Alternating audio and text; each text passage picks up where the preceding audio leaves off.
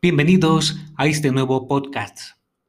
Hablaremos sobre los medios y recursos de enseñanza universitaria.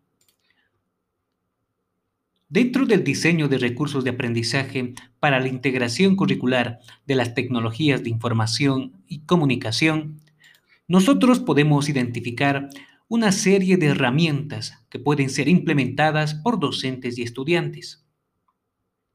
Si nosotros queremos ubicar en una determinada categoría estas herramientas, lo podríamos categorizar en cuatro grandes áreas. Primero, las herramientas que potencian procesos de comunicación en cursos virtuales y semipresenciales.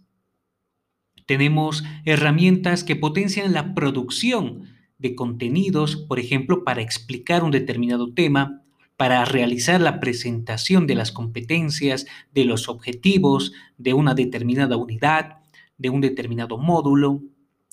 Por otro lado, tenemos herramientas de evaluación, es decir, cómo vamos a verificar el grado de aprendizaje de eh, los estudiantes.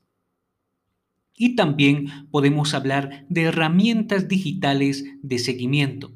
Son estas cuatro grandes áreas que engloban un sinfín de recursos digitales que se los puede utilizar de forma online y otros de forma offline. Por nombrar algunos, si hablamos de herramientas de comunicación, estamos hablando de estos recursos de mensajería instantánea o también aquellos recursos de mensajería asincrónica como los foros. También podemos habilitar chats, podemos realizar videoconferencias con ah, herramientas como Zoom, como Google Meet, Jitsi Meet, entre otros. Existen herramientas que son de uso libre o que algunos funcionan bajo la licencia freemium, es decir, tienen algunas eh, opciones habilitadas de forma gratuita, pero cuando uno quiere utilizar toda la potencialidad de una determinada herramienta, como Zoom, por ejemplo, necesita suscribirse a un determinado plan. Como herramientas de producción, nosotros tenemos el uso de etiquetas dentro de las plataformas, tenemos el uso de herramientas como H5P que nos permite crear contenidos interactivos incorporando videos, preguntas, Podemos trabajar con carpetas para poder difundir determinado tipo de contenidos. Podemos utilizar herramientas como Google Sites que nos permite justamente diseñar una especie de sitios web para poder compartir información. Podemos trabajar de forma colaborativa con wikis. Podemos realizar presentaciones bastante atractivas con Prezi Podemos hacer videos con Pautum, realizar presentaciones visuales que generen experiencias eh, de comunicación bastante interesantes, eh, donde la interactividad sea una característica fundamental con Geniali. Podemos realizar diseños en infografía, presentaciones, carteles con Canva. Tenemos varias herramientas, varias opciones que nos potencian justamente este proceso de dar a conocer determinado tipo de contenidos e información a nuestros estudiantes.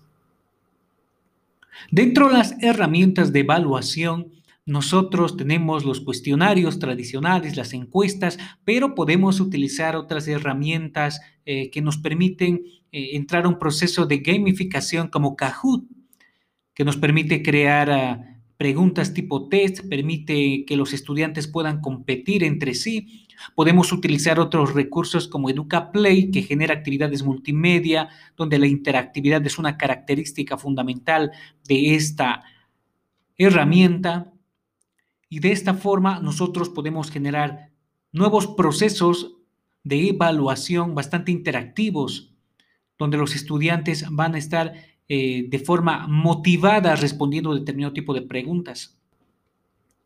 Y terminamos con las herramientas de seguimiento, que pueden ser incorporados en determinados LMS, en sistemas de gestión de aprendizaje. Y tenemos una barra de progreso, tenemos la lista de los estudiantes, eh, tenemos, por ejemplo, los reportes que nos brindan las diferentes plataformas, tenemos los reportes a través de las calificaciones, podemos utilizar algunos archivos Excel, ah, podemos trabajar con matrices para poder sistematizar la información. Esta caja de herramientas permite tanto a docentes como a estudiantes poder fortalecer los procesos de comunicación, de producción, de evaluación, de seguimiento en cursos 100% virtuales o semipresenciales.